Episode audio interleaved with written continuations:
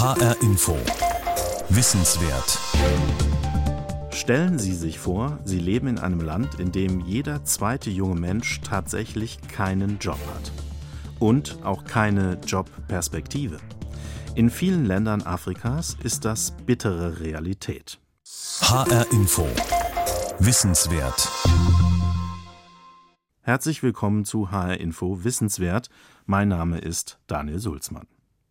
2017 soll das Jahr Afrikas werden. Entwicklungshilfeminister Gerd Müller hat sogar einen sogenannten Marshallplan für Afrika vorgelegt. Und die Bundesregierung setzt dabei auch auf die Privatwirtschaft.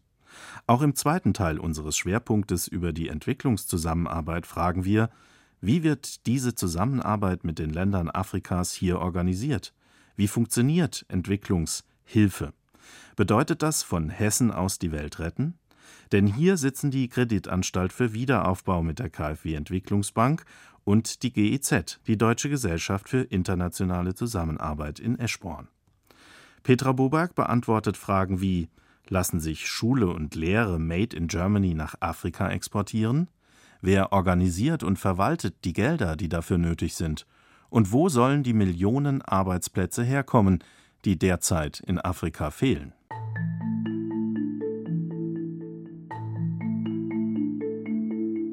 Entwicklungszusammenarbeit für mich bedeutet, und ich glaube, das kann ich auch sagen, bedeutet für die KfW tatsächlich die Lebensgrundlage der Menschen in den Entwicklungsländern zu verbessern. Und ich bin jetzt seit äh, ziemlich genau 38 Jahren in der Entwicklungszusammenarbeit. Und ich muss sagen, da hat sich sehr, sehr viel getan. Als ich vor 38 Jahren anfing, ich bin damals nach Burundi ausgereist, waren die Sozialindikatoren in Afrika desaströs. Mutter-Kind-Sterblichkeit war sehr hoch. Einschulungsraten waren sehr niedrig. Die Sterberate waren sehr hoch. Das hat sich in den letzten 30 Jahren ja dramatisch verändert. Die Lebensgrundlage der Menschen in den Entwicklungsländern verbessern. Das versteht Norbert Kloppenburg ganz persönlich unter Entwicklungszusammenarbeit. Aber er spricht damit auch für die KfW Entwicklungsbank in Frankfurt. Der 61-jährige Agrarökonom sitzt seit zehn Jahren im Vorstand der Bank, die im Auftrag der Bundesregierung Entwicklungshilfe finanziert. Knapp sieben Milliarden verteilt sie weltweit in diesem Jahr, so viel wie nie zuvor. Die KfW Entwicklungsbank fördert immer dann, wenn die Bundesregierung meint, das sei sinnvoll. Aus dem aktuellen Geschäftsbericht 2017 wird deutlich, vor allem Projekte für den Umwelt- und Klimaschutz werden finanziert. Immer wichtiger aber wird Afrika. Norbert Kloppenburg betont Ende Mai auf der Pressekonferenz in Frankfurt, in Zukunft müsse die dortige Infrastruktur gestärkt und Perspektiven durch Arbeitsplätze geschaffen werden. Aber auch Bildung und Ausbildung spielten eine immer wichtigere Rolle. Afrika im Fokus deutscher Entwicklungspolitik. Kloppenburg spricht aus, was die Bundesregierung umsetzen will, seitdem klar geworden ist, was es bedeutet, wenn plötzlich Hunderttausende Flüchtlinge vor der Tür stehen. Dass Deutschland in diesem Jahr den G20-Vorsitz hat, also die Gruppe der 20 wichtigsten Industrie- und Schwellenländer anführt, diesen Vorsitz nutzt die Bundesregierung auch vor der Bundestagswahl für ihren neuen Fokus auf Afrika. Seit Monaten empfängt das halbe Berliner Kabinett afrikanische Delegationen. Kanzlerin und Minister bereisen Niger, Uganda, Äthiopien. Eine Konferenz jagt die nächste. Drei Ministerien präsentieren verschiedene Konzepte. Entwicklungsministerium Marshallplan. Afrika ist Chancen- und Wachstumskontinent und das ist auch die Botschaft an die deutsche Wirtschaft. Finanzministerium Compact with Africa. Dass Afrika ein enormes Wachstumspotenzial hat, wissen viele. Um dieses Potenzial zu entfalten, müssen allerdings auch die Rahmenbedingungen stimmen. Und das wissen vielleicht nicht ganz so viele. Und genau das ist das Ziel unserer G20-Präsidentschaft und des G20 Compact with Afrika. Wirtschaftsministerium Pro Afrika. Mit unserer Initiative Pro Afrika wollen wir die Wirtschaftspartnerschaft zwischen Deutschland und Afrika auf Augenhöhe realisieren. Denn Afrika ist für uns ein gleichberechtigter Partner. Das Konzept soll für mehr privatwirtschaftliches Engagement und Investitionen sowie Arbeitsplätze in Afrika sorgen. Und auch die Bundeskanzlerin bringt das Thema voran. Deutlich mehr als die Hälfte der Menschen ist jünger als 25 Jahre. Ich sage das immer wieder in Deutschland. Unser deutsches Durchschnittsalter ist 43 Jahre. Das Durchschnittsalter in Niger, in Mali, in anderen Ländern ist 15 Jahre. Und wenn wir der Jugend keine Perspektive geben, wenn wir nicht in Bildung und Qualifikation investieren, dann wird die Entwicklungsagenda keinen Erfolg haben. Drei Pläne, ein Ziel, das Anfang Juni im Eckpunktepapier der Bundesregierung zusammengefasst wird. Jobs und Bildung für Afrika, damit junge Afrikaner eine Perspektive bekommen und wir in Deutschland und Europa kein Migrationsthema. Neudeutsch Fluchtursachenvermeidung. Doch bringen die Konzepte aus Berlin tatsächlich den gewünschten Erfolg? Es mangelt nicht an neuen Ideen und Initiativen, ohne dass sich die gewünschten Ergebnisse einstellen sagte der Präsident der Afrikanischen Union Alpha Condé Mitte Juni in Berlin. Ist das neue deutsche Engagement in Afrika Wahlkampfgetöse oder echtes Engagement im Sinne von Norbert Kloppenburg von der KfW Entwicklungsbank? Entwicklungszusammenarbeit für mich bedeutet tatsächlich, die Lebensgrundlage der Menschen in den Entwicklungsländern zu verbessern. Beschäftigen wir uns also zunächst mit der Frage Ausbildung für Afrika. Wie kann das gelingen?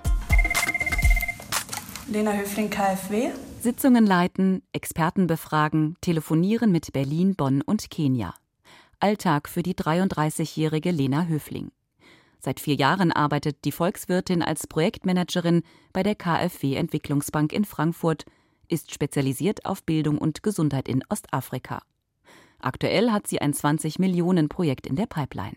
Unser Ziel ist, ein Netzwerk aufzubauen aus staatlichen Ausbildungszentren in Kenia, die arbeitsmarktnahe Berufsausbildung für Jugendliche anbieten. Arbeitsmarktnahe Berufsausbildung ganz nach dem Vorbild der dualen Ausbildung. Theorie in der Schule, Praxis im Unternehmen. Bei uns in Deutschland ist das duale System selbstverständlich. In Afrika ist das anders. Dort geht berufliche Ausbildung bislang am Bedarf des Arbeitsmarktes vorbei. Aber die kenianische Regierung hat das erkannt und will es ändern, will Ausbildung made in Germany. Lena Höflinge arbeitet in Frankfurt, wie das funktionieren kann. Die Auszubildenden sollen in Sektoren wie Mechanik, Mechatronik, Elektronik ausgebildet werden, weil das ist eben, was auch Studien gezeigt haben, wo die großen Bedarfe in der dynamischen Wirtschaft Kenias bestehen. Unternehmen in Kenia von Anfang an mit einbeziehen. Das ist der neue Ansatz, den die Bundespolitik vorgibt. Das kenianische Zentrum soll pro Jahr 800 Mechatroniker ausbilden. Die Lehrzeit ist kürzer als in Deutschland, nur ein Jahr, berichtet die Entwicklungsbankerin. Ihr Ausbildungszentrum ist ein Vorzeigeprojekt der Bundesregierung in Sachen neuer deutscher Entwicklungszusammenarbeit. Afrika steht dabei ganz oben auf der Agenda, seitdem klar geworden ist, was es bedeutet, wenn plötzlich Hunderttausende Flüchtlinge vor der Tür stehen. Ausbildungsprojekte wie das von Lena Höfling sollen Perspektiven schaffen, denn Bundesminister Müller sagt, Bildung, Ausbildung für Mädchen und Jungen ist der Schlüssel für die Zukunft und daran arbeiten wir. Doch kann das klappen? Das duale System bietet Perspektiven für afrikanische Jugendliche, sagt auch Robert Malzacher von der IHK Gießen-Friedberg. Sie ist seit 2012 in Nigeria aktiv, hat dort mit lokalen Partnern der Industrie und des Handwerks ein Ausbildungszentrum aufgebaut. Ein Pilotprojekt für technische Berufe. Ausbildungszeit ein Jahr, Übernahmequote zwischen 80 und 100 Prozent. Die Vorteile liegen eindeutig in der Kombination von Theorie und Praxis. Es ist für Nigeria neu. Es ist oft so, dass man junge Leute angelernt hat im Betrieb oder dass man über Schule und Studium reine Theorie-Berufsbildung gemacht hat und die jungen Leute, ein Techniker vielleicht dann zum ersten Mal nach seiner Ausbildung einen Schraubenzieher in der Hand hatte. Duale Ausbildung in Afrika, angepasst an lokale Bedingungen, das kann gelingen, sagt der Geschäftsführer der IHK Gießen-Friedberg. Aber ohne deutsche Steuergelder sei das schwierig. Es geht ja hier um Nachhaltigkeit. Also sprich, es ist ja nicht damit getan, dass ein Projekt irgendwann zu Ende ist, sondern wir müssen ja erstmal lokale Strukturen schaffen. Und das koste eben Geld, sagt Malzacher. Für sein Pilotprojekt hat er einen hohen sechsstelligen Betrag von der Bundesregierung bekommen. Auch Lena Höfling von der KfW Entwicklungsbank investiert 20 Millionen. Doch beide Ausbildungsprojekte haben ein gemeinsames Ziel, nämlich dass dadurch sich die Chancen deutlich erhöhen für Jugendliche, dann auch einen guten Job zu finden in Kenia. Und der Bedarf ist da. Nicht nur für Industrieelektroniker in Nigeria. In Äthiopien werden für die ständig wachsende Textilexportindustrie dringend Fachkräfte benötigt. Rund 350.000 in den nächsten drei Jahren. Dass die angelernten Textilarbeiter mit einem Monatslohn von umgerechnet 50 Euro noch unter dem Niveau von Bangladesch liegen, kann hier nur angesprochen werden. Bildungsrevolution in Afrika. Ich möchte in jedem deutschen Partnerland den Schwerpunkt berufliche Ausbildung und 25 Prozent des deutschen EZ-Etats für eine Bildungsrevolution in Afrika einsetzen. Bildungsrevolution klingt ganz schön groß. Theoretisch investiert die Bundesregierung hunderte Millionen Euro Steuergelder. Aber wie viel genau, das kann mir keiner sagen. Doch folgende Zahlen sprechen für sich. Bis 2050 verdoppelt sich die Bevölkerung Afrikas auf 2,5 Milliarden, ein Fünftel der Weltbevölkerung. Die Hälfte wird jünger sein als 25, die jüngste Bevölkerung der Welt. Und die braucht eine Perspektive. Bildung, Ausbildung, Jobs. 20 bis 30 Millionen pro Jahr, schätzen Experten. Finden die Jugendlichen keinen Arbeitsplatz, machen sie sich auf den Weg nach Europa. So die Befürchtung. Die neue deutsche Entwicklungshilfe und die Idee, das duale System nach Afrika zu exportieren, hat also ganz klar ein politisches Motiv die Flüchtlingskrise in Europa. Aber ist die Idee deswegen schlecht? Nein, sagt Julia Leininger vom Deutschen Institut für Entwicklungshilfe in Bonn, eine unabhängige Forschungsinstitution. Aber es gibt hier zwei Herausforderungen, die gelöst werden müssen. Nämlich erstens die Frage, ist die duale Ausbildung im jeweiligen Kontext die richtige? Kann man das einfach übertragen? Das ist oft nicht der Fall. Zweitens darf die Priorität nicht alleine auf der dualen Ausbildung liegen, weil die Grundausbildung, also Grundschule, weiterführende Schule bleibt wichtig und sehr wichtig wird zunehmend die universitäre Ausbildung werden, um auf zunehmend automatisierten Märkten, zumindest in einigen afrikanischen Ländern, dann auch bestehen zu können. Fassen wir zusammen. Projekte wie die der KfW Entwicklungsbank oder der IHK Gießen-Friedberg sind Wegbereiter für eine nachhaltige Entwicklung. Allerdings nur dann, wenn Regierung und Unternehmen mitmachen. Die Gelder der Entwicklungszusammenarbeit sind meiner Meinung nach gut angelegt, denn sie fließen in eine arbeitsmarktnahe Berufsausbildung. Die muss allerdings an lokale Gegebenheiten angepasst werden, sodass auch nach Abzug deutscher Entwicklungsgelder Ausbildung funktioniert. Und duale Ausbildung wird nicht reichen. Die Bundesregierung darf nicht vergessen, in Afrika gibt es viele kleine und Kleinstunternehmer, ein bis zwei Mann-Betriebe. Dort kann keine duale Ausbildung stattfinden. Neue Arbeitsmärkte müssen also geschaffen werden. Nur, wie kann das gelingen? Es gibt zwar viele Ideen aus Berlin, Kritiker bemängeln allerdings, es gebe keine abgestimmte Strategie. Konkrete Maßnahmen ließen auf sich warten. Von Kraut und Rüben spricht ein hochrangiger Mitarbeiter der katholischen Hilfsorganisation Malteser International. Widmen wir uns also der zweiten Frage der heutigen Sendung. Woher kommen die Jobs für die jungen Afrikaner? Jedes Jahr sollen 20 Millionen Arbeitsplätze in Afrika entstehen. So steht es im Marshallplan von Bundesminister Müller. Experten vom Deutschen Institut für Entwicklungshilfe in Bonn sprechen bereits von 30 Millionen. Doch der halbe Kontinent hat nicht mal Strom. Sauberes und fließendes Wasser, asphaltierte Straßen und funktionierende Abwassersysteme sind noch immer große Herausforderungen für die Regierungen. Der Afrika-Beauftragte der Bundesregierung Günter Noke spricht das aus, was viele denken. Die nötigen Investitionen können nur die Privatwirtschaft aufbringen. Wir brauchen ganz andere Summen. Man spricht von ungefähr allein jährlichen Infrastrukturinvestitionen von 130 Milliarden in Afrika. Das geht nur mit dem Privatsektor.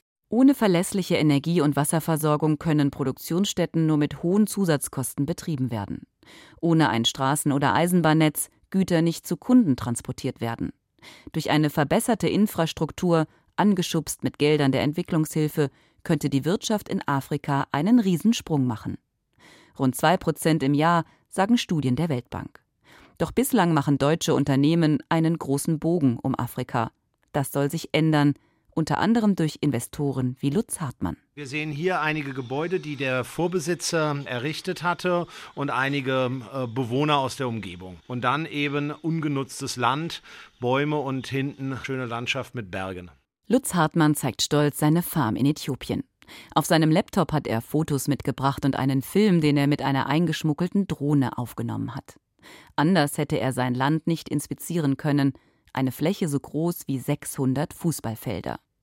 Darauf will er Zwiebeln, Tomaten und Papaya anpflanzen. Sie müssen sehen, dass allein Äthiopien mit inzwischen wahrscheinlich 85 Millionen Menschen ein Riesenland ist. Und ein Drittel dieses Landes ist vollkommen unfruchtbar.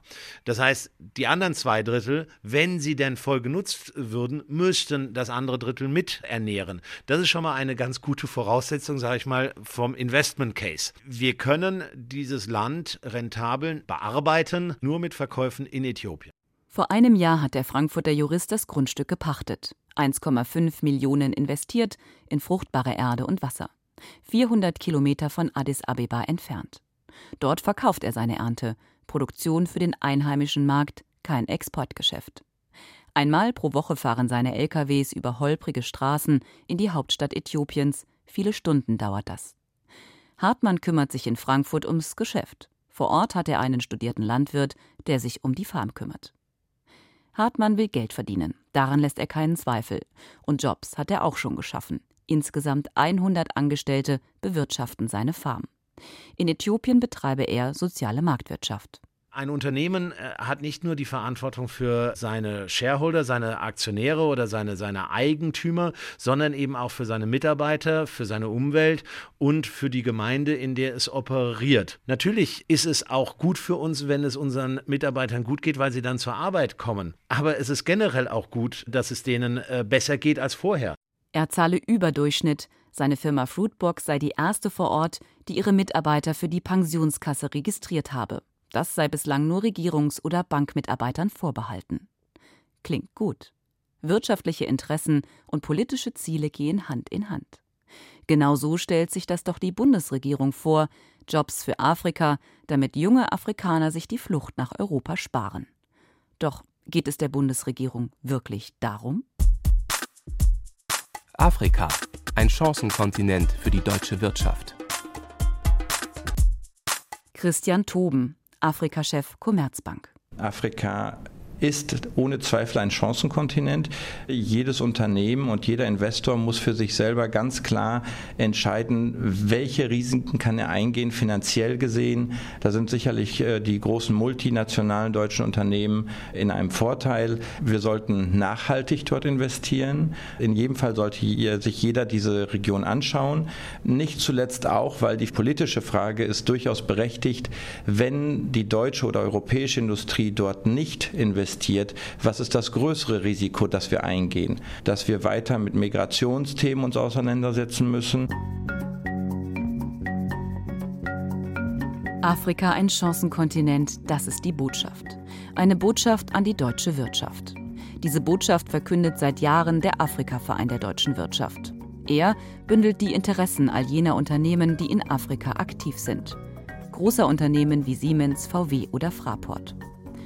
Doch Investitionen wie die des Frankfurter Juristen Lutz Hartmann und seiner Farm in Äthiopien sind die Ausnahme. Deutsche Unternehmen sind bislang zurückhaltend mit Investitionen in Afrika. Leider, sagt Christoph Kannengießer, Parteibuch CDU und Hauptgeschäftsführer des Afrika-Vereins der deutschen Wirtschaft. Es wird kein deutsches Unternehmen mit dem Motiv der Fluchtursachenbekämpfung nach Afrika exportieren oder dorthin investieren, sondern sie werden das tun, wenn sie dort eine Perspektive haben, Perspektive, das heißt Geld verdienen. Doch der afrikanische Markt gilt bei vielen deutschen Unternehmen als unsicher. Gründe dafür Korruption, schlechte Infrastruktur, fehlende Facharbeiter. Fast alle afrikanischen Staaten sind auf den hintersten Plätzen im Korruptionsranking von Transparency International. Insgesamt 400.000 deutsche Unternehmen sind im Ausland tätig, davon nur 1000 in Afrika. Kannengießer ist seit fünf Jahren Geschäftsführer des Afrika-Vereins. Er sagt, die deutsche Politik müsse Geld locker machen, deutsche Unternehmen nach Afrika locken. Und er nennt HR Info erstmals eine Summe. Wir haben einen Entwicklungshaushalt von 8 Milliarden Euro. Wenn er davon 500 Millionen nähme, das ist sozusagen dieses Stück, in Anführungsstrichen Subvention, was wir uns jetzt leisten, um ein bestimmtes politisches Ziel zu erreichen. Ein bestimmtes politisches Ziel erreichen. Jobs schaffen für junge Afrikaner, damit die auf dem Weg nach Europa nicht ertrinken. Aber auch Absatzmärkte schaffen für deutsche Unternehmen, füge ich hinzu. Denn der afrikanische Markt bietet Potenzial. Die wirtschaftliche Dynamik sei beachtlich und zeige das Potenzial Afrikas, sagte Merkel Mitte Juni in Berlin. Zahlen der Organisation für wirtschaftliche Zusammenarbeit und Entwicklung OECD belegen das.